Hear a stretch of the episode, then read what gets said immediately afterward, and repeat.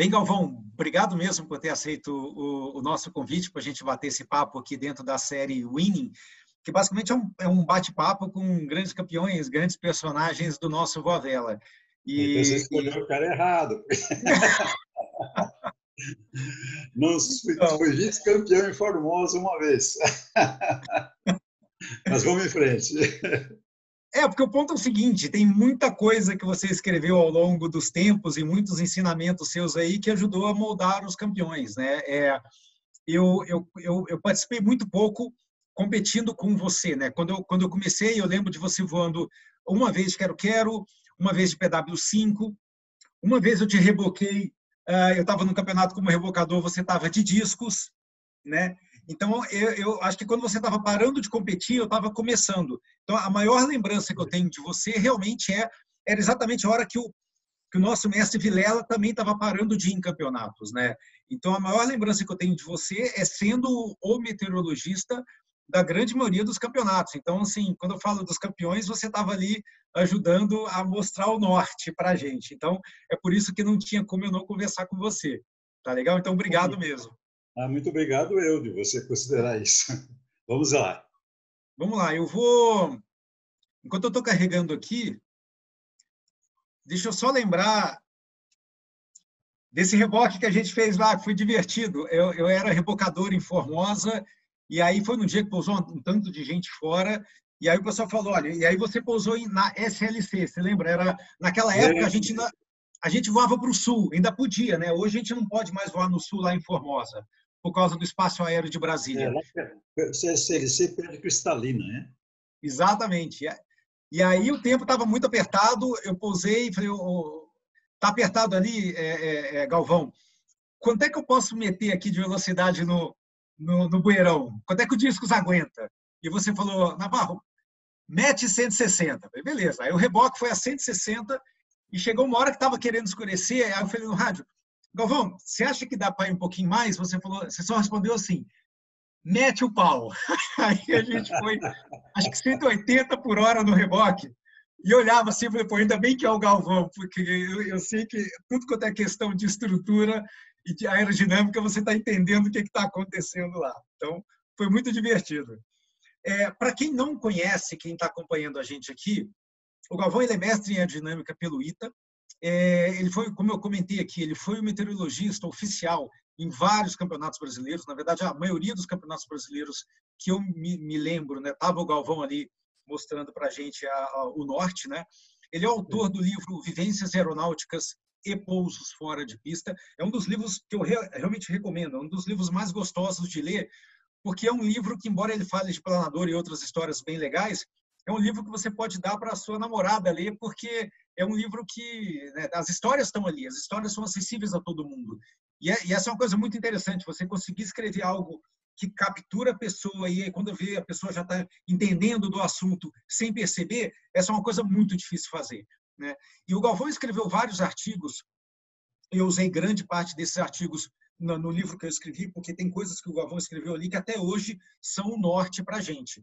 Então, a ideia hoje aqui nesse bate-papo é, é, falar um pouco, né, de um pouco da, da, desses artigos que o, ah, que o Galvão escreveu.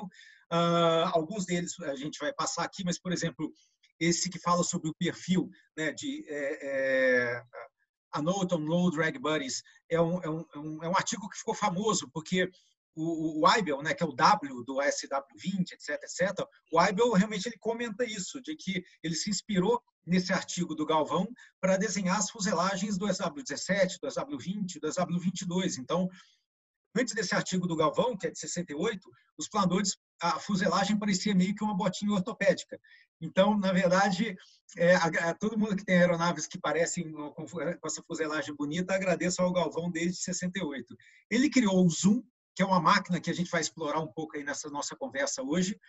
É, teve outra nota que ele escreveu, que é Note on Soaring Climatology, que ela é mais importante do que todo mundo imagina, porque foi graças a, a esse estudo que o Brasil mudou os parâmetros de campeonato no Brasil. A gente só fazia voa vela é, campeonato brasileiro chovendo na, na, desgraça do carnaval e o Galvão foi lá que foi a pessoa que chegou e mudou esse parâmetro. Mas a gente vai falar sobre isso depois. Tem uma nota aqui muito interessante que é o The Dream Glider, eu vou guardar para o final, e o futuro é eletrizante. O Galvão escreveu uma nota sobre o, o, o, planador usando o meio elétrico como propulsão, que é muito interessante, e a gente vai entrar nisso também. Antes de entrar nisso tudo, Galvão, eu pediria que você comentasse para a gente como tudo começou, né? que na verdade é um, é um dos primeiros capítulos do seu livro Vivências Aeronáuticas, como tudo começou. Como é que você terminou no Voa Vela? Né? Você era um, um estudante do ITA, é, acho que o Pinhão era da sua turma, não sei.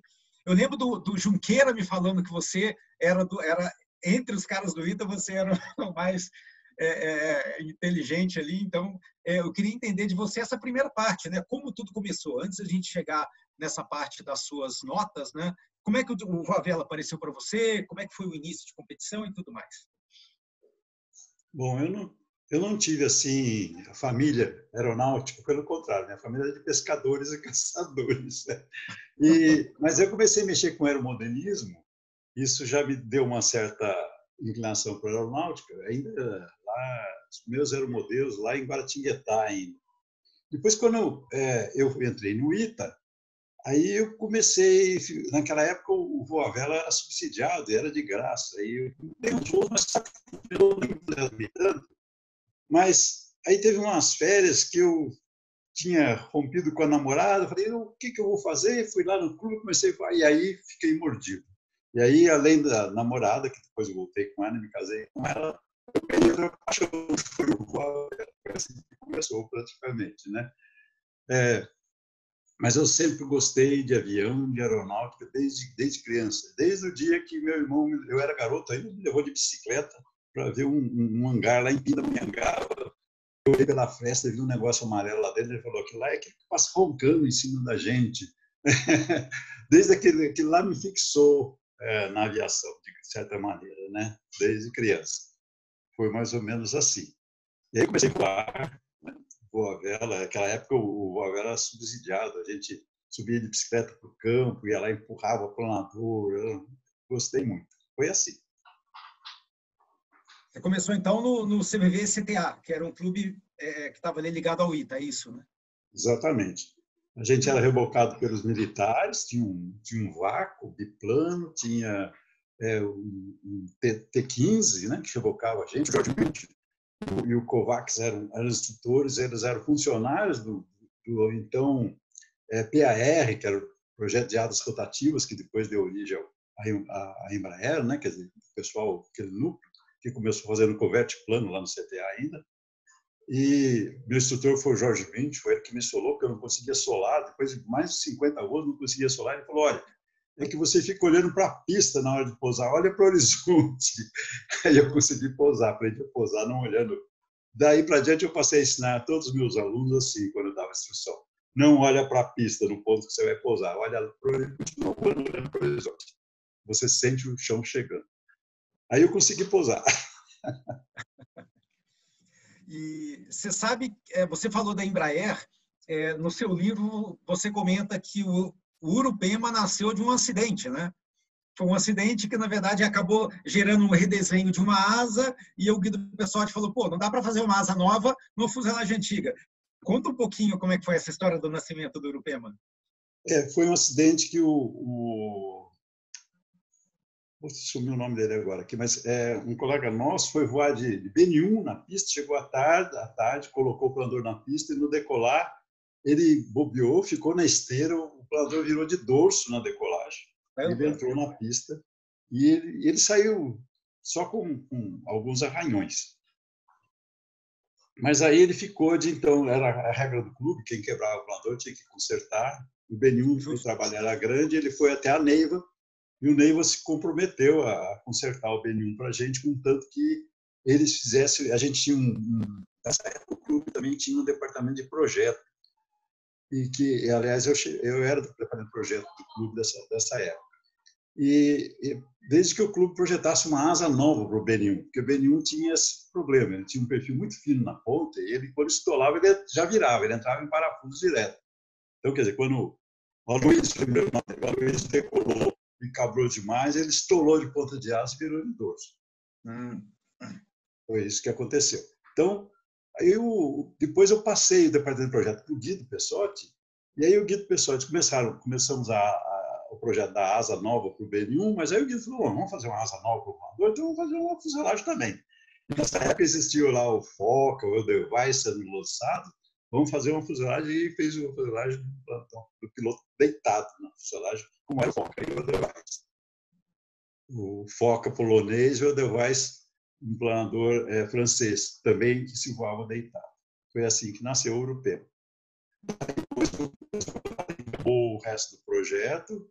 O projeto foi terminado dentro do departamento de projeto do ITA, pelo Cláudio, pelo Junqueira, pelo, pelo é, Plínio Junqueira, Schubert, é, não sei se o Schubert trabalhou, mas, enfim, foi terminado no, no ITA. E depois, quando, foi, quando nasceu a Embraer, a Embraer queria treinar os seus primeiros funcionários na fabricação em série, então conseguiu que o, o ITA fornecesse o projeto feito para a Embraer. E aí a Embraer produziu, então, os 10, 12 europeus em série para treinamento de seus funcionários. Foi a primeira aeronave produzida na Embraer. Esse é o assim. nascimento do Europema, então. vamos, vamos falar do seu primeiro paper aqui? É, eu botei uns pedacinhos aqui dele, mas é isso, né? Você pode contar um pouco para a gente? Hoje, é. assim, hoje parece uma coisa tão simples, mas em 68 não era. E como é que te deu a luz de, de, de criar isso, os peixinhos ali? E hoje a fuselagem dos planadores agradece. Bom, começou o seguinte: o Europema foi feito com a fuselagem tirada de um perfil de asa, quer dizer, é uma perfil de asa hum. em rotação. Aquilo me chamou um pouco a atenção, né?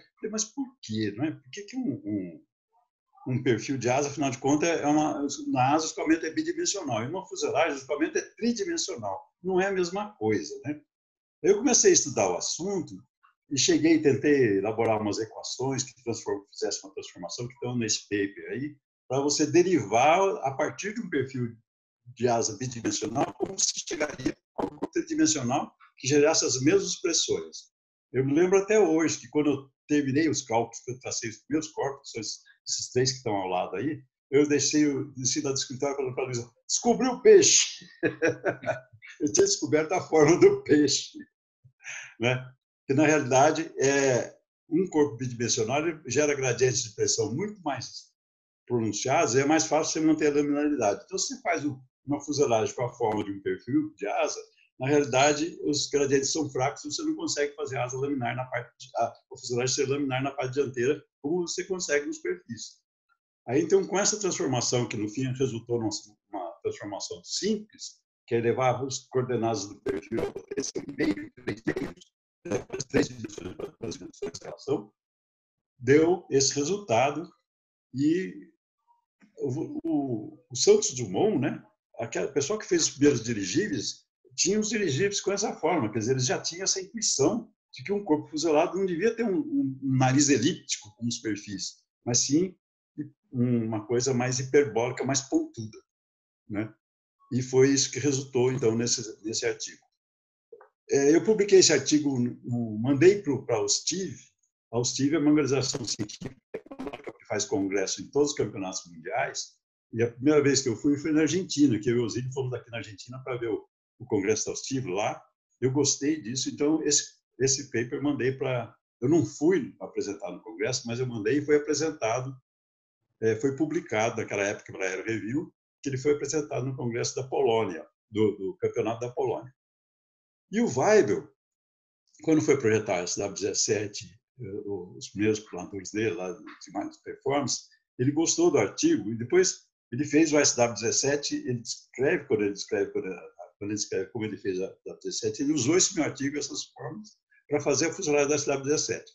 Quando eu encontrei depois com ele num campeonato, ele falou: você é filho daquele matemático brasileiro que fez, que eu tinha cara de muito jovem, você é filho daquele matemático brasileiro que fez aquele artigo sobre, sobre fuselagem, sobre... e você é filho do, do Weibel, que fez o SW17. Deu, deu no troco. Dei o troco. Aí ficamos conversando em inglês, né? Foi fácil. Eu sou amigo dele até hoje. Até aqui uma fotografia sentado com ele no dia que eu fui visitar lá Lash, né?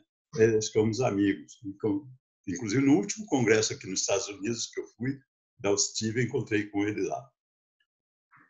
E ele usou no, no 17, no, no, no, depois no 20, no 22, a, manteve essa forma de fuselagem. Outros passaram também a, a usar fuselagens mais com essa forma hiperbólica e não elíptica a parte dianteira. Bom, você falou que o seu começo, você não tinha nada na família ligado à aviação, era todo mundo pescador. Pelo visto, foi melhor ter alguém pescador, né? Porque aí, o tanto de peixinho aí resolveu, melhorou bastante, né? Exato, exato. É. Mas... O... Isso aí foi em 68, né? 69, foi publicado e tal. Foi, foi. Bem, na sequência. Eu já tinha escrito, já tinha escrito um, um, trabalho para o Steve sobre perfis, combinando linhas hum. médias de perfis laminar, de perfis de quatro dígitos com perfis laminares para a asa. Né? Mas depois eu escrevi esse. Se... É, eu, eu já fui em alguns mundiais e é, são nesses mundiais que a Steve faz os painéis, né? E realmente é uma assim, você até reza para não ter prova no outro dia para você conseguir participar e absorver, porque é uma coisa impressionante, assim. Então, muito legal você ter tido esse trabalho uh, apresentado e não foi o único, teve alguns outros. É, Mas, teve vários. Teve vários, muitos outros. Teve vários, muitos outros. Teve outros perfis que eu apresentei, apresentei em Paderborn, teve outro projeto explanador, enfim, teve uns oito artigos, uh, papers que eu apresentei. Mas eu acho que os, esse aí foi um dos que eu gostei mais. Mas tem outros. Bem, Esse último, suplanadores elétricos, por exemplo, que eu apresentei nos Estados Unidos agora. É, esse nós vamos guardar para o final, que ele que ele está mais recente do que nunca, né? com as coisas que andaram acontecendo com o iGlide, mas a gente vai falar mais por final deles. Antes disso, vamos falar do, de uma máquina que, que eu sou apaixonado, que é o Zoom. É, vamos lá, já tinha os quero-queros no Brasil, né? E você já tinha dado sua contribuição para a classe olímpica, né? Para quem não conhece, o Galvão criou uma carreta de quero-quero, que é a prova que direitos autorais não existem no Brasil. Porque todo clube que eu vou tem alguma carreta que o pessoal chama de carreta galvânica, que é, é, é, copiaram de alguma carreta de quero-quero que o Galvão fez, que é uma carreta perfeita. Bom, agora você vai, vai ficar decepcionado, porque na realidade eu peguei as carretas Gerlen que nós havíamos comprados para o Urupema, levei é. uma delas no serralheiro e falei, faz igual o meu planador. então é, é cópia da Gerlen americana. Então. Mas mesmo, a classe olímpica agradece, então. É, bem, vamos lá. Já existiam os quero-queros no Brasil. É, se você puder dar uma contar para a gente o que, que, é o zoom, né? Eu sei de pela foto dá para ver aqui, né? As modificações que você fez foram significativas em cima do quero-quero, né? Trem de pouso a, a retrátil, você tem um perfil de asa diferente, você tem um leme diferente, tem as entradinhas de ar ali, é, assim, e dá para ver o perfil embaixo da fuselagem diferente. Conta, sem contar as winglets. Acho que a gente precisa de um capítulo especial só para falar das, das winglets. Conta para gente o que, o que te motivou a pegar um quero-quero e transformar e criar o Zoom. Bom, eu tinha trabalhado com o Boscardin na, na, no início da série dos Inhapecãs, o Boscardin pediu que eu fosse lá fazer um plano de controle de qualidade. Né? Ele me pagou para escrever, eu escrevi o plano de controle de qualidade, é, tenho até a cópia até hoje, entreguei para ele, para o CTA, só que parece que, infelizmente, depois ele não seguiu muito o plano. é era uma época de inflação muito forte, né? e parece que uh, ele teve problemas financeiros durante a série do Inhapecan, e a qualidade ficou, acabou sendo. É, mas o plano foi feito, né? E dessa relação com ele, eu tinha muita amizade por ele, admirava muito ele, porque é uma pessoa muito teimosa. Muita gente reclamava da teimosia dele, mas é uma pessoa que é, não é muito lembrada, mas ele foi, ele fez é, 150 que dá, quero queros, né? Depois 90 em apecãs. Então é um, é um número grande, é um número impressionante. Foi a pessoa que mais fabricou planador no Brasil, na indústria paranaense de estruturas. E aí ele falou para mim, o Galvão, eu gostaria de fazer um quero-quero melhor. Se você desenhar uma modificação de quero-quero, eu, eu, eu fabrico um quero-quero para você de acordo com os seus desenhos. Então, eu aproveitei nessa época, eu trabalhava na Embraer e à noite eu tinha uma, uma acesso ao CAD Então eu fiz então um, um lofting da fuselagem, obedecendo de certa maneira aquela minha teoria, né, do peixe. A Desculpa, própria que ano foi isso, Galvão? Como é que é? Que ano que foi isso, só para a gente... Ah, eu saí da Embraer em 86, isso deve ter sido em, em 85, por aí, 84. 85. Seja, a, a, a, grande leva de Quero Quero já tinha sido entregue, né? Já, já, o... já, já. Ele não, ele não veio junto com os ele veio depois, né? O Zoom veio depois. Ele veio, veio depois. É, havia sobrado alguns começos de Quero Quero lá na fábrica ainda, que tinha feito para vender, né? além da, da série. E então ele estava lá com essa possibilidade de modificar e fazer um Quero Quero especial. Aí eu fiz então o loft da fuselagem, é, desse tipo, fiz a ventilação, uma entrada NACA. O, o Boscardini queria pôr. É, ah, também laminarizei as asas, quer dizer, eu peguei o perfil tanto das asas como das empenagens, modifiquei o, o com a minha teoria de perfis, escrevo inclusive num, num paper da Steve, é, eu fiz a modificação nos perfis da asa e da, da empenagem, fazendo o borda-ataque laminares, não que é borda-ataque comum, não é qualquer guerra, certo? Então, todas as frequências do borda-ataque, da asa, do modificadas.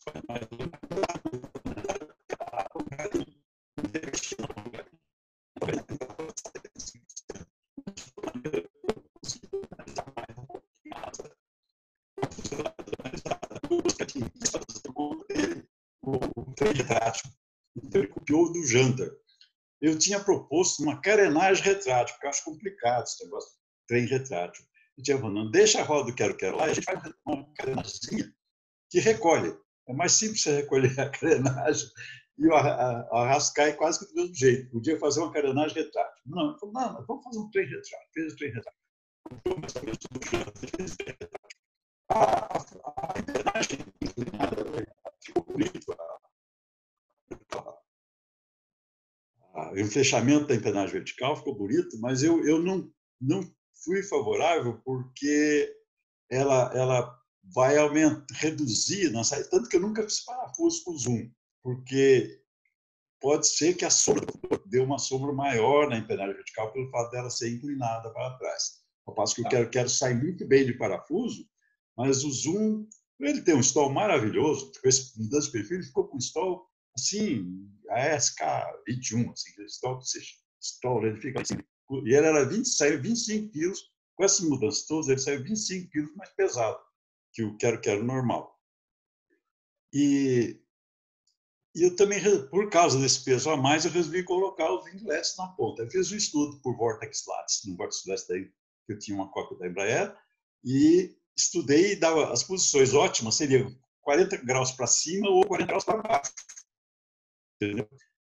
Para baixo dava um pouquinho menos, era um pouquinho pior do que 40 graus para cima, que seria, digamos, o inlet ideal, quer dizer, em termos de não aumentar muito o refletor na raiz e ter efeitos aerodinâmicos. Você pode ver que os, a tendência hoje em dia é um inlet ligeiramente, o Boeing 787 lá, são inlets ligeiramente para 40, não é 90 graus, é 40 graus, é o ideal. E, mas aí eu resolvi proteger também o aileron e botar uma rodinha na ponta. Falei, pronto, não tiro a rodinha da ponta da asa, quero, quero, põe para baixo, e com isso aí o aileron dele não bate no chão. Então eu pus os 40 graus para baixo. Pois aí, sai em inglês aí, que é um cansado. Acerto planador cansado. Basicamente foi isso. Ah, o cone da fuselagem, o Boscadinho, além da, da, do cone, ele passou também uma, uma camada de fibra para reforçar um pouco. E a, o nariz ele fez todo em fibra, né? fez os moldes, fez o nariz em fibra. E ficou um, ele, o, eu pagava 10% de handicap para os quero-queros normais durante o campeonato. Ele tinha um planinho de 1 para estimado, que eu não cheguei a medir, mas estimando em relação ao quero-quero, ele tinha um, um planeio máximo uma velocidade até um pouco mais baixa, apesar dos 25 quilos a mais, era um pouco mais baixo, porque o perfil tinha uma, uma polar bem assim, alto CLs, né, para alto CL. Ele era bem curvado na ponta, Então, ele, ele estolava muito bem, apesar dos 25 quilos. Ele subia melhor em térmica que os quero-queros. Estava lá em cima, para baixo, lá sempre. Ele subia muito bem. Né? Eu lembro de campeonato que eu estava, junto com a Cássio Livre, eu estava sempre lá em cima, na térmica, olhando aquele paliteiro embaixo de mim. Ele subia muito bem na térmica. Mas eu nunca, é tal história, nunca fiz parafuso com ele. Mas eu falei por isso porque você pensou em botar um lastro na, na, no bode de ataque. Parece que o zoom, o M, N, ele fez depois, ele fez no segundo, ele fez até um tubo lá dentro. Eu falei, não faz isso, porque a asa não aguenta. A, a emenda da asa não vai aguentar essa de peso, porque o lastro não dá para ir até a ponta da asa, para aliviar a ponta também, e concentrando só na asa central, não vai dar. Mas ele até queria colocar. Foi basicamente assim que saiu o Zoom. Ele, eu pagava, ele tinha um planejamento de 1 para 32 e o Quero Quero é 1 para 27. Quer dizer, houve um, um, um, ganho muito bom, que eu considero, que foi estimado. É interessante, é interessante que você está falando em 10%, né? Naquela época, o, o planador paradigma na Olímpica era o, era o Quero Quero, então Quero Quero era sempre 100, né? E aí, eh, se você for ver os números do PW5, são muito parecidos, né? É, é, é o PW5 mais ou menos é isso, é 40, é 10% a mais na, na média que o quero quero, tal. E o que dá para o que dá para ver que é interessante é que o Zoom, na verdade, ele ele era então topo da cadeia alimentar da Olímpica, né? Acho que ele se encontrava com a rabeira da classe aberta, que talvez fosse o SB5, né? Se você for é. pegar é. o handicap hoje, o SB5 é muito próximo do PW5. Então, o Zoom talvez ele, ele fosse muito próximo do SB5, né? que já era um pouco mais você mudava para a classe aberta. Né? Sim, sim. É, não, é, o SB5 era, era bom. O SW15, né? Seria, dentro da definição atual de classe aberta, o planador mais tem melhor desempenho seria o SW15. De, de classe olímpica, seria o SW15. Sim. Mas o, o Zoom não chegaria no SW15 ainda não, estava um pouco abaixo. Principalmente em velocidades maiores, porque a laminaridade do perfil eu fiquei limitado por causa da posição da longarina. Para conseguir um, eu teria que talvez reduzir, aumentar o alongamento da asa, quer dizer, reduzindo o bode de fuga, aumentando um pouco a carga lá, aí eu talvez conseguisse. Eu tinha até proposto para o Boscardinho, um, que esse ficou chamando GB2. Ah. Galvão Boscardinho 2. Eu tinha proposto um GB3 para ele, que seria é, na parte da metade para dentro, reduzir a corda, é, que é fácil, o perfil do, é, são duas retas o perfil, depois da longarina, né? Então seria facílimo fazer essa modificação, reduzir um pouco a área da asa, aumentar o alongamento, e com isso talvez ele, aí ele chegasse mais ainda e, ah. e imagino nessa época que você está falando, década, é, metade da década de 80, era a época que você tinha, sei lá, 20, 25 queros queros na Olímpica. Então era uma coisa, era um enxame, na verdade. Era um enxame, é. Como é que era a sua vida tendo um único planador que era o topo de linha? O que você fazia? Você saía e todo mundo grudava em você? Ou você saía depois? Porque. Não, eu já aquela... saía um pouco depois e acabava chegando primeiro. Eu era sempre, quase sempre era fita azul, era o primeiro a chegar mas não ganhava por causa dos 10%, porque tinha pilotos melhor que eu. Né? Eu nunca fui um piloto assim competitivo, né? eu sempre voei mais por é, gostar de voar. nunca fui aquela obrigação do Batata, nem aquela, é, aquela observação do Schubert e nem aquela gana de voar do, do, do, do, do segundo que você do, do, do, não, batata, do, não, Batata tinha aquela obrigação de ganhar. O Schubert é. era é, à vontade. E o. E o Kunat? Kunat. O Kunat tem um. O cara é, é um campeão. Ele é nato, né? E sem, sem, tá sem querer. E você, e você, que é um cara recordista, né? Um cara que... Vamos ver. Sem, sem, querer, sem querer lembrar de momentos ruins, mas é, o acidente que você teve com o Zoom, eu, eu, conheço a história, a janelinha e tal, mas assim, você é uma pessoa muito experiente, o Zoom era o seu plador, era o seu xodó, possivelmente você estaria voando ele até hoje. É, é aquela história, é, é, menos doloroso aprender com os erros dos outros, né? Se você puder comentar para a gente o acidente com o Zoom, né? O, como é que aconteceu, etc. Então, eu cheguei no, no CVV, já era uma, uma hora da tarde, um calor danado, era um sábado de carnaval, e reboquei, eu tinha feito a rodinha, eu engatei no carro, né? Que eu tinha feito cambão e rodinha para ele, levei para a cabeceira da pista rapidamente e notei que entraram duas pessoas no rebocador. Eu fiquei assim meio, por que que tá entrando dois lá? O, Adolfo mais uma outra pessoa que eu não sabia. Não me avisaram nada que ia ser treinamento de reboque. E mas aí decolou direitinho. Na hora que o planador saiu da pista, estava muito quente. Eu fui abrir essa, você vê que a janelinha aí à esquerda a janelinha dele é, era um triângulo e ela, ela, era fechadinha com um trinco de arame. E ela engastalhou, ela engastalhou fechado. É tal história. O acidente nunca é um erro, nunca é um erro só, são uma sequência. Então, o que aconteceu? Eu fiquei olhando para o lado, vendo por que, que ela não estava soltando, desengastei. Acabei de, de, de, soltar a janelinha. Quando olhei para frente, não tinha avião na minha frente. Eu me lembro que foram três segundos, praticamente três pensamentos. Cadê o avião? Foi o primeiro pensamento que eu lembro. Olhei para um lado, olhei para o outro. Ele estava embaixo de mim, com o cabo ainda preso e ele pousando. Caramba. Já abaixo para pousar. Aí eu desliguei. Você sabe que naquela cabeça eu não tinha como pousar em cima dele. E, ou eu pousava em frente, naquele morro ali, pulando aquele fio, aquela coisa toda, eu, eu mais que automaticamente engrenei uma curva para a esquerda. Segundo pensamento que eu me lembro, não posso estolar, nariz embaixo vi o morro ali da viúva na minha frente, assim, curva forte, grande, nariz embaixo. E aí eu vi a pista, quer dizer, estava completando a curva, eu vi a pista falei, deu. Quando eu falei, deu, não deu, porque a ponta da asa bateu na, na, na numa árvore que tinha na cabeceira da pista, ali do lado da casinha de combustível. Aí ele rodopiou, o que foi, fui salvo por esse rodopio, porque aí você bate em estrela, né? Quebra uma asa, quebra outra, e eu caí na, no brejo ao lado da pista ali, com a fuselagem de lado, ainda preso no cinto, porque o cinto também, a fixação do cinto deformou, uma água do brejo, eu ia ficar sem afogado. As do brejo, o pessoal chegou para me ajudar a sair, e tive um, corte porque o, alto-falante é, soltou lá de trás, cortou minha cabeça, o Plex cortou meu, meu rosto. Então, não avisaram que era duplo, que eu teria ficado muito mais atento. Segundo, a pessoa que foi rebocar fechou a gasolina na hora que foi compensar.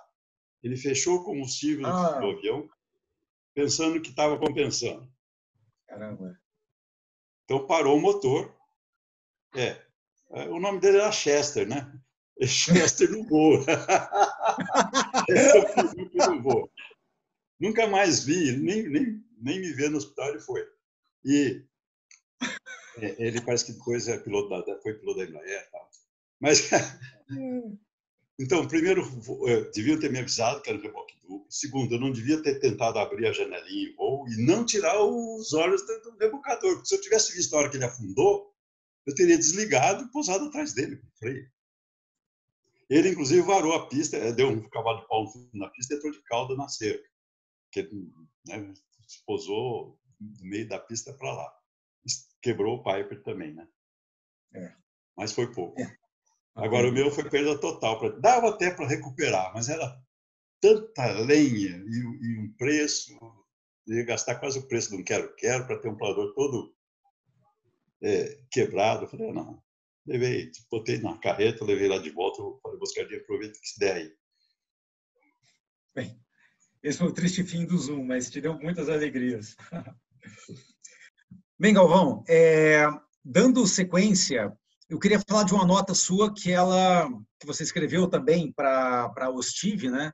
E que ela foi muito muito importante para o Voavela brasileiro, né? Que é esse Note on Soaring in Climatology, que basicamente é isso, né? Você você fez um estudo sobre evaporação, né? Onde você chega à conclusão que a evaporação ela é uma função de temperatura, convecção, umidade, vento e vegetação, e que, ou seja, é, que a evaporação seria um ótimo indicador da energia disponível. É, essa é uma das coisas que você chegou à conclusão. A outra foi a mudança das datas, né? Que a gente sempre fazia uh, uh, os nacionais brasileiros naquela história, ah, porque é feriado, tem, é, né, carnaval, tem um pessoal mais disponível e tal, mas era sempre uma furada, né? Era sempre chuva, quebrava planador, o festival de pouso fora. Então conta um pouco para a gente. Você era você era o presidente da, da F, antiga ABVV naquela época, né? Era, já era FBVV, acho que naquela época. Então, eu fui eleito presidente da SBVV lá em Campo Mourão, eu, eu fiz uma campanha pessoal da classe olímpica, que eu faria um campeonato mais barato. E como o campeonato Campo Mourão tinha sido muito caro, né? aí eu destronaram pontes e eu fui eleito. Fiquei com a missão de fazer o campeonato brasileiro no próximo ano. Resolvi estudar o assunto, onde porque eu achava que ver a parte meteorológica. Fui até o INPE, está nova. Mas a meteorologia do pessoal do INPE, naquela época, principalmente, não, não era macro meteorologia. Ninguém falava de térmica, assim, de detalhes. Ele tirou da gaveta um estudo de normais climatológicos feito pelo INMET do Rio, e me deu aquele calhamaço, tabelas enormes. E eu comecei a estudar aquilo, tinha chuvas, tinha de chuva, de insolação, e não conseguia chegar a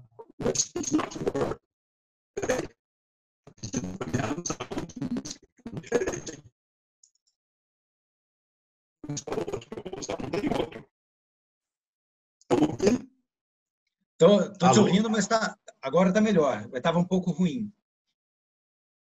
E aí eu cheguei a é, tava, era bastante complexo a gente ver um parâmetro que fosse de gás, de, até que eu num livro do, do de meteorologia que tinha esse mapa dos Estados Unidos com evaporação, eu notei que a evaporação era alta no mês de, ju, de, de julho lá nos Estados Unidos, exatamente aquele mapa anterior dos Estados Unidos. Era exatamente alto nos lugares onde são bons para fazer. Esse pessoal tinha feito de batido recorde. O All Park tinha feito lá no Texas aquele recorde no mês de junho, exatamente nessa região, que exatamente onde está o 12 ali. Falei, bom, aí que eu bom, a evaporação realmente, ela, o, o que, que a térmica faz? A térmica pega a umidade de junto do solo e deixa as gotículas de água lá em cima, quer dizer, ela enxuga a atmosfera, a, o ar perto do chão. Então, ela, a evaporação é maior quando tem térmica, mais do que o vento. O vento em si, porque ele, ele, é, ele é paralelo ao chão, quer dizer, vai vindo o vento que vem do mar, ele está sempre naquela umidade ali, não, não consegue reduzir a umidade do solo. Ao passo que a, a térmica não, a térmica ela, ela suga a umidade perto do solo, leva ela para cima e forma as nuvens. E com isso ela jogou a umidade lá para cima. E aí tinha mapas, eu fiz, tracei esses mapas na unha, porque naquela época não tinha, você entra no net, os mapas, você pode pegar os mapas já prontinhos. Naquela época não tinha, tracei, passei um mês trabalhando na noite, estudando os mapas. De vários meses, depois pegando aquelas tabelas, convertendo mapas desse tipo aí.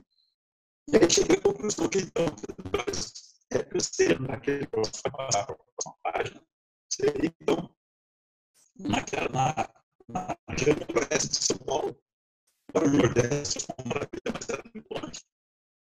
O Nordeste era no Nordeste de São Paulo, no mês de outubro. Né? Essa... Foi vermelho. Você tem é. aquele pico de evaporação no mês de, de, de outubro. Então foi certo. aí que eu falei, não, vamos fazer um campeonato naquela região. Aí que eu fui ir no mês de outubro, que é a época de máxima evaporação. Porque a evaporação, por exemplo, no mês de dezembro é boa no sul. Né? Por isso que se faz campeonato no Sul em dezembro. E aí eu fui procurar, fui até Bebedouro de ônibus, sei lá, achei um, um presidente de aeroclube, muitos, que me ajudou bastante, né? Aqui, aqui, é um zoom daquela região de 200 mm de evaporação que você falou. Então você foi é. direto é. para o Bebedouro? Não, eu escolhi quais as cidades que tinham pistas que não fossem muito grandes, né? Ribeirão Preto, mas o aeroporto não era viável fazer Barretos era uma pista pequena. E acho que Bedouro seria uma, uma região boa para se fazer o campeonato, certo? por causa do tamanho da cidade, tinha hotéis, é, tinha uma pista boa, tinha um aeroclube, não tinha planador, mas tinha aeroclube. Eu fui até lá, aí conversando com o Bambatti, que era o presidente, ele falou: ah, vamos trazer, vamos trazer. Me levou para o prefeito, o prefeito apoiou a ideia. Eu consegui fazer um dos campeonatos mais baratos. Eu arranjei alojamento, o pessoal como a, a, a, época conseguiu alojamento no hotel por 10 dólares a diária, até o alojamento que eu tinha conseguido para as equipes, ninguém foi para o alojamento hotel, aquele hotel lá no, no cima do shopping, né? Consegui lanches padrão da prefeitura, consegui gasolina da DAC, muito barato. Só o pessoal nunca e que conseguir a infraestrutura de lastro de água para poder lastrear os planadores, que foi ideia do, do prefeito de fazer então uh, do, do Bambassi, que era o presidente da República, de fazer então o caminhão pipa. Ele construiu a população e falou não, não vou deixar na caixa d'água, é complicado, daí vou ter água Um problema maior que eu tive eles deram um belo apoio, o Bobasti, o prefeito também. E, então levamos um campeonato pela primeira vez no mês de outubro, na primavera, nessa região. E foi um sucesso, porque é, tem uns roubos na primeira prova por causa de, de pontos de virada, o Ei Junqueira criando caso, problemas de pontos de virada não bem marcados. Falei, bom, se a prova, se vocês forem ficar discutindo, a gente cancela o campeonato todo. Ou só assim, acabou inaceitável. E acabou sendo um bom campeonato. Pela primeira vez que a Quero andou fazendo depois 300 quilômetros e provas muito boas na região, em outubro. É, é começar um campeonato Agora, no lugar... Essa estatística, a estatística que eu usei, é, hoje em dia mudou, porque o clima mudou um pouco. Então, os mapas de evaporação de hoje, se você entrar no IMET, você vê que tem um período de 10 anos anteriores, um período de 10 anos, eles pegam as médias as normais climatológicas, você entrar no, nos mapas do Unimed, hoje eles têm lá os mapas já prontinhos, mas tem dois períodos para você ver. Você vê que mudou um pouco a. antecipou, né? Talvez. É, você acha que antecipou mudou. um pouco, né? Antecipou um pouco. Tá agora mais, mais para o lado de setembro. É, os últimos campeonatos nacionais que a gente fez em Bebedouro a, a, isso que você falou a gente sente na pele, né? E a gente resumente a gente antecipou um pouco para pegar é aquela história, campeonato brasileiro, você quer que ele aconteça. Você não precisa bater o recorde mundial de velocidade, ele, você quer que o campeonato aconteça. E a gente tentou fugir um pouco dessa umidade que estaria um pouco mais forte ali em outubro, então a gente trouxe ele mais para final de setembro, né? É. E conseguimos reduzir, que antes era 15 dias, né? Para poder fazer o campeonato levava 15 dias, senão você não conseguia homologar um campeonato. É. E Mas lembro é, Bauru. Bauru, Bauru, uma vez nós ficamos é, 15 dias lá tomando chuva e não, não conseguimos viabilizar o campeonato. Teve três provas. Mas você sabe que é, é, eu dei um zoom aqui, né? Essa é a faixa de 200 mm né, de, de, de evaporação. evaporação. E, é assim, essa faixa ela é, realmente ela é magnífica. E toda vez que eu estou aqui, aqui dá 250 km fora em Tuiutaba, mais ou menos. Toda vez que eu estou virando em Tuiutaba, eu lembro de você, eu falei, eu estou em Tuiutaba graças ao Galvão, e em cima da pista sempre tem um 4 metros. Assim, eu, eu garanto que se você virar em Tuiutaba ali, você vai pegar um 4 metros. E eu sempre lembro de você, Galvão, então muito obrigado. Então agora você precisa ir em Mozarlândia em setembro. Agosto, é, setembro, Mozarlândia. É, é, é quase Mozarlândia, Mozarlândia está dentro do, do espaço aéreo do Schmidt. Então, eu tenho que pedir autorização para ele, que a fazenda dele fica do lado. Então, eu tenho que pedir autorização. Mas ele voa lá é, é, de vez em quando, né? sempre nessa época e mais para o final de, de, julho. E é o que você falou. Ele fala que o tempo lá realmente é magnífico. Né? Mas o, são, condições, melhora são condições iguais a Lem, condições parecidas com Lem, só que com base bem mais alta. Porque Lem tem um problema do, do solo ser muito alto já. Então, é. as bases em Lem nunca são muito altas. Mas em Mozarlândia você tem 600 metros, se não me engano, campo, a ASL, e as bases costumam ser pelo menos uns 300, 400 metros mais altas que em lei. E é, vou... condições quase tão fortes quanto lei. Eu vou, vou Só que a região não, não é tão boa para planador. Lá tem que ter planador motorizado. É, esse é o problema. Eu vou, eu vou, vou pedir um, vou enviar, enviar um pedido de nota para o Schmidt, quem sabe ele, ele autoriza aí para lá. Tem um outro tema que eu queria comentar contigo, é do, do Dream Glider. Né? A gente já teve no passado o conceito da, dos planadores de geometria variável. Né? A gente teve o Sigma né, de 66, o Sigma é um projeto inglês que deu errado. Né? Depois que terminaram o projeto, foi uma das coisas mais caras em termos de planador que já fizeram. Os números foram decepcionantes e acabaram enviando o Sigma para um grupo canadense. O planador voa até hoje mas realmente nunca foi o sucesso que o pessoal imaginava. Mas você teve, em termos de, de geometria variável, você teve o SB11, né, da Acaflig.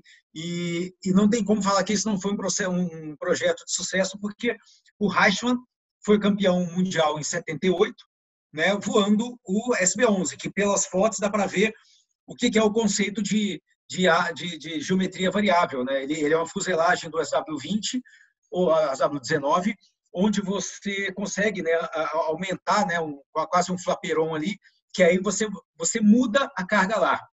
E aí você consegue subir bem térmica e consegue andar bem. Né? Então, assim, o conceito de geometria variável ele é muito complexo de operacionalmente você fazer ele acontecer. Né? O Nixus, quando ele é, ainda era uma, uma folha em branco, a, a geometria variável era uma da, das, das opções, mas, de novo, é difícil fazer. Então, aí, no caso, o pessoal da Caflig conseguiu. Eles avançaram com isso.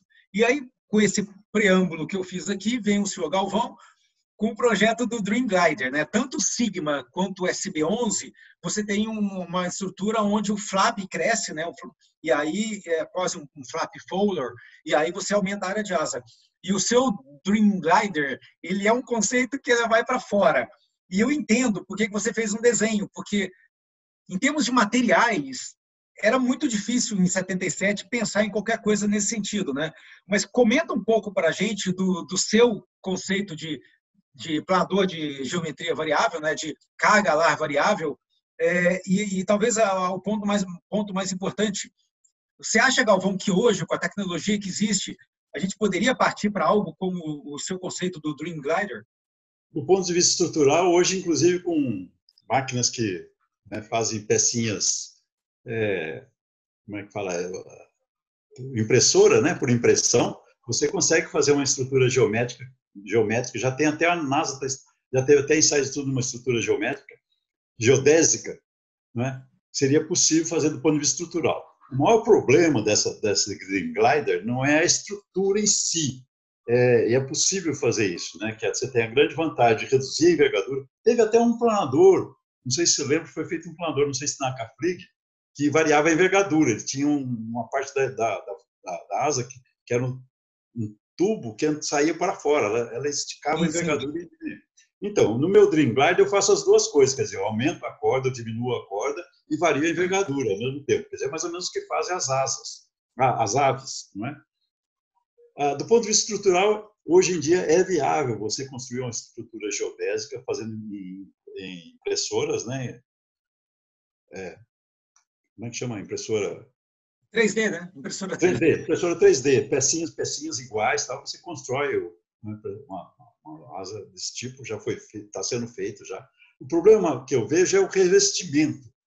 Eu não sei se talvez se o, se o Kevlar, uh, o Kevlar não, aquelas zagas de carbono, como é que chama esse material novo que é que é uma lâmina de carbono mono, monoatômico, é o, o similar ao grafite, não é famoso agora que está tá sendo estudado.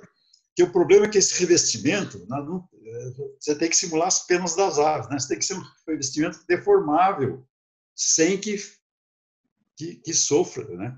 O problema maior desse, dessa asa é que, do ponto estrutural, é possível, factível em dia, falta agora o revestimento, que fique liso sobre uma estrutura que varia tanto no, na envergadura quanto na corda, na direção da corda. É, o, eu, você tava, a gente estava comentando aqui da OSTIV, né? No último mundial que foi na, na República Tcheca, eu estava lá e a gente teve uma palestra do, do professor, né, o Locke Bormans, é, e a palestra sim. dele é, é o planador de 100 para 1. E o conceito dele do planador de 100 para 1, é, eu não vou me atrever a entrar aqui em aspectos técnicos, o LCA estava do meu lado, não entendeu porra nenhuma, então imagina eu. Mas o, o conceito basicamente é de, de é, é você tem microporos dentro da asa que o ar passa e acelera, etc. Mas o, o mais importante que o, que o, professor Locke falou foi o seguinte: é, a ideia talvez ela já existisse, mas somente agora houve como você produzir isso, né? Então uma coisa é, é a outra é a tecnologia, né?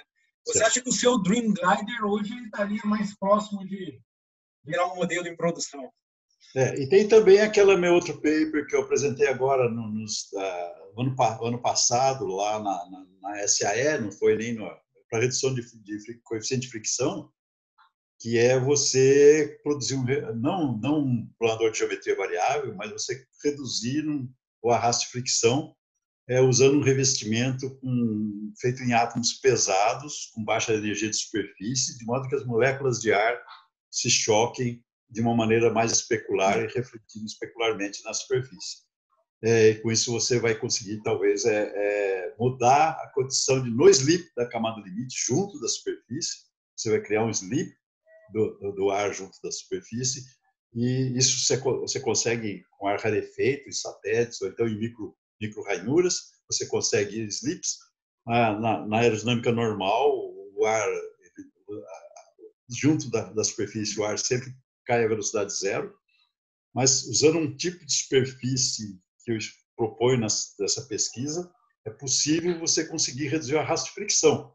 Porque hoje em dia, é, aumentar a laminaridade, primeiro que o fluxo laminar é, é, ele é muito instável, é difícil, né? é difícil ser mantido, mas e, e o arrasto, quando você vai reduzindo a, a, rugosidade, chega um ponto que não adianta reduzir abaixo daquilo que, que o arrasto não cai. Por quê? Porque existe essa consequência de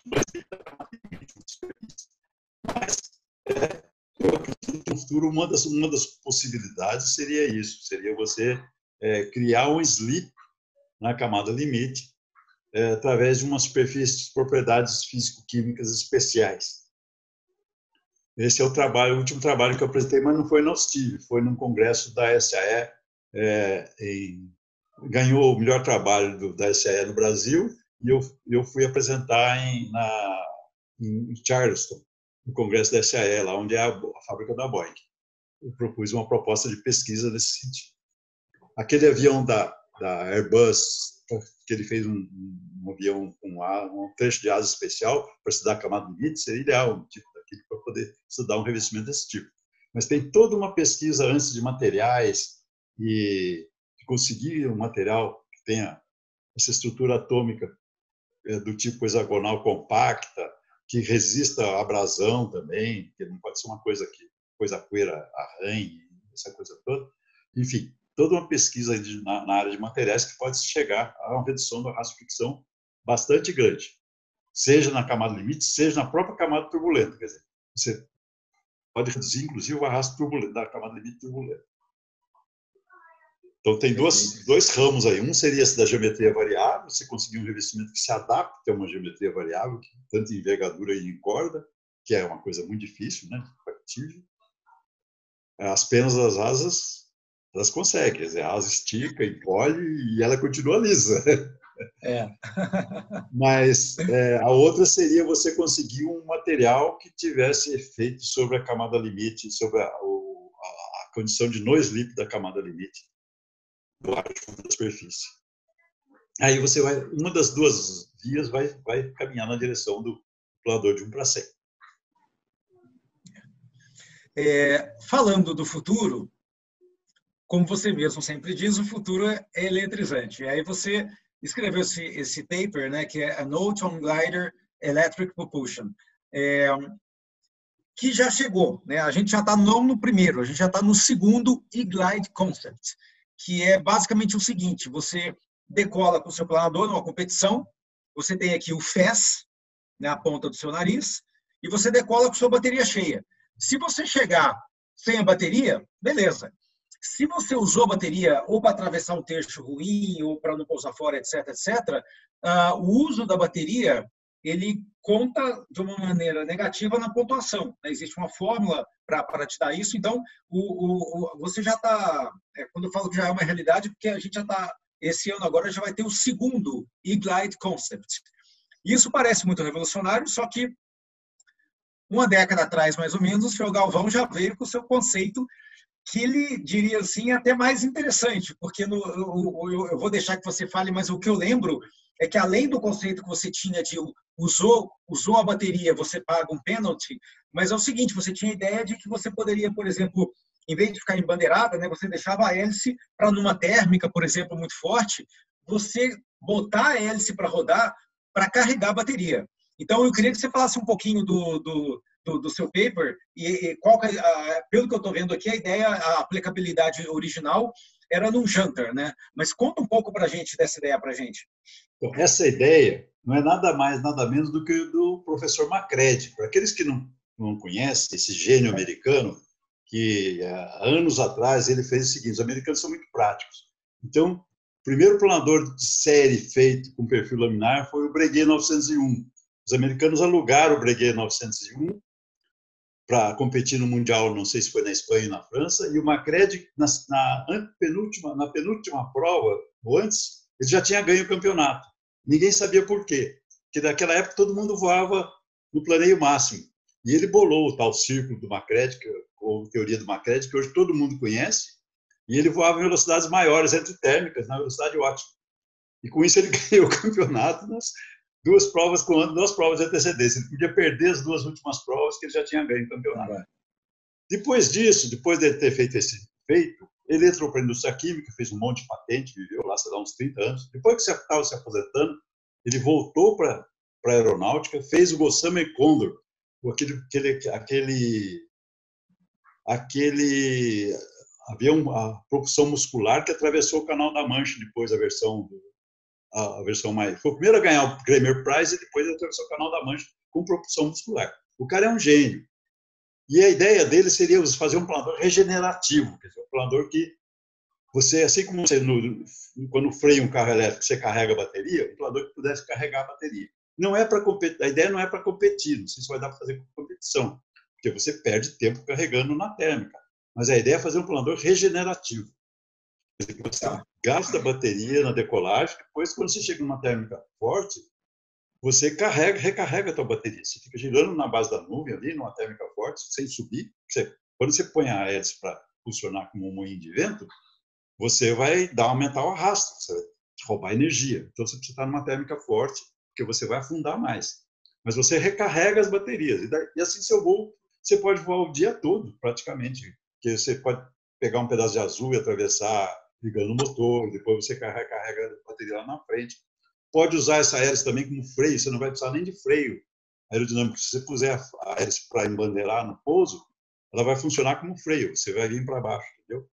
Então, essa é a ideia de fazer um. Mas para isso você tem que ter um hélice de passo variável. Né? Então, eu fiz esse estudo de como transformar um, um janta, que é um planador que já não é mais assim tão competitivo lá fora, foi muito fabricado, transformar esses jantas num planador elétrico que fosse regenerativo, seria concretizar a ideia do Macrete.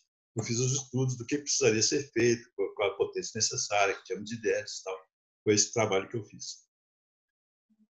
É um planador que você. É um, é um planador divertido, quer dizer, você vai pôr baterias no lugar da, da, do lastro, né? E você vai poder fazer voos em zigue-zague, quer dizer, ou então você carrega na base da nuvem as suas baterias, depois sai da nuvem e sobe lá para cima, né? Para cima da topo da nuvem, fora da nuvem, depois fica um planeio muito maior. Até a próxima base lá você vai recarregar de novo e assim você faz um voo divertidíssimo. Não é para competir, porque você está tirando energia, né? Dizer, aí, não sei, vai ter que ser um campeonato especial, uma regra especial. É. Que é essa regra especial que inventaram com o e-glide, né? Que eu, que eu comentei contigo. Então, a, a sua ideia, ela, ela, é que no caso, como eles usaram o FES, a, a hélice do FES você não consegue usar ela para carregar é, não, não, a, não dá, a, bateria, não né? Não dá. Tem que ser uma, tem que ser uma hélice invertida. Você, você não, não pode inverter a rotação, porque aí a distribuição de passo fica ao contrário do que é ótimo. Mas você tem que mudar o passo da hélice, né? E botar ela num passo chato, que ela vai funcionar como um moinho de vento. E vai ser um moinho de vento pouco eficiente, porque a não ser que você faça essa de perfil simétrico, aí ela vai ser um, não vai ser um tão bom motor, mas também não vai ser um tão bom gerador. Porque ou ele é um bom gerador de eólico, ou ele é um bom, dependendo da curvatura do perfil da hélice, né, do perfil em si, você pode fazer uma boa hélice ou um bom gerador eólico. E para ser as duas coisas ao mesmo tempo, teria que ser um, os perfis teriam que ser simétricos. Né? Ter a, a torção da hélice, tudo, mas o perfil teria que ser um perfil simétrico. Então não seria uma hélice de alta eficiência, nem um gerador de alta eficiência, mas funcionaria para as duas coisas. E teria que ter passo variável tá. para poder captar o vento. Sentido. E, Galvão, para a gente terminar esse nosso papo, é, o que, que, você está aprontando para o futuro? Porque uma coisa que eu sei é que você não para e você também não envelhece, como o Vibe já, já atestou. Então, assim, você ainda vai ter muitos papers pela frente e daqui a pouco nós vamos ter o Vivências Aeronáuticas 2. Então, o que, que você está aprontando? Eu sei que você comprou o, o P101, né? É, do EC, você não ia fazer uma coisa dessa se você não tivesse alguma ideia maluca na sua cabeça. O que, que você está planejando? Não, para o P101 eu só pus um. Tentei. Como ele é 100 quilos mais pesado que o 02, né? Eu vou pôr um flapetezinho nele, que é uma espécie de Kruger flap, para ele ficar com a, com a, com a incidência equivalente à incidência do 02. É, não tem nada previsto, afinal de contas, eu quero dar uns voozinhos de vez em quando, na hora que acabar. Eu perdi meu, meu certificado de, de, Eu não tenho mais certificado de, de habilitação física, porque, aliás, eu nunca poderia ter voado, porque eu tenho descromatopsia. Eu, aquele livro de teste de bolinhas vermelhas, eu não passo naquilo. Só que a, a, a, os oftalmologistas só descobriram isso depois que eu já era piloto há sete anos. E aí, quando eles descobriram, eles perguntaram: o que, é que você vai ser? Você vai querer ser piloto comercial? Eu falei: não, se quiser ser piloto comercial, nós vamos caçar de planador de piloto privado. Tá certo? E aí eu passei a voar só planador, porque com isso eles, ninguém ia me caçar meu brevet. Mas a rigor, não, pelas regras médicas, que não permite que a pessoa que tem esse daltonismo ligeiro para descromatopsia, para alguns tons, não possa obter o seu brevet. Então, é, eu pretendo, agora que eu fiquei sem CCF, por causa da idade, probleminhas de arritmia, eu quero fazer voo de biplaça. Tem que levar um passageiro, um piloto laranja comigo para poder voar. Assim que passar a pandemia, vamos voltar a voar duplos e eu quero voltar a voar de P1. Com o P1 em si, tirando essa questão do flapete que eu pretendo colocar, é, não tem nada assim em vista, não. É, é um pouco complicado. Agora, essa, essa, essa pesquisa da, da camada limite, é, se conseguir dinheiro para um, projeto FAPESP, alguém que se interesse, alunos do ITA, tal, que queiram fazer uma pesquisa desse tipo de revestimento, para seria um plástico que você seria um plástico que você faria é, recobriria uma, uma camada de plástico, de plástico colante, né, feito um, é, desse, desse revestimento micro, é um micro revestimento finíssimo, né, de algumas camadas de atômicas apenas, de um átomo pesado, com propriedades especiais, é, tipo de, é, talvez de calcogenetos de metal pesado, tipo é, de sulfeto molibdênio, ou então algum outro material que tivesse baixa energia de superfície, átomos pesados e uma, uma, uma rugosidade muito pequena, liso a nível atômico. Né? E com isso você colaria sobre a superfície das asas e reduziria bastante a, a, o arrasto de fricção. Mas isso é uma coisa assim, vamos ver se vai ser possível no futuro. Legal.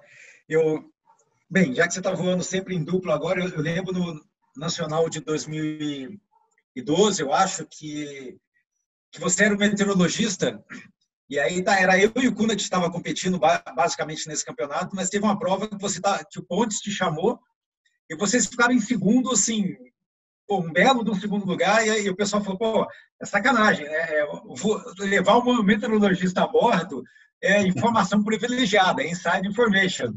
Então, pô, você, você realmente deu uma ajuda ali para o Pontes naquele dia. Então, assim, pô, é, sinta-se convidado para sempre aparecer lá em Bebedouro e sempre vai ter um, um, assento esperando por você lá. Vai ser um prazer ter ah, você ali. Obrigado, muito obrigado. Vou sim. obrigado pelo convite. Obrigado. Bem, Galvão, obrigado mesmo pela, por, por ter aceitado aqui o nosso convite, pelo bate-papo. E a gente se vê, então, nos céus. Qualquer dia o Bebedouro é sua casa. Estamos te esperando, tá bom? Deus quiser. Estamos lá, estaremos lá. Tchau. Tá bom, tchau, tchau. Um abraço. Outro.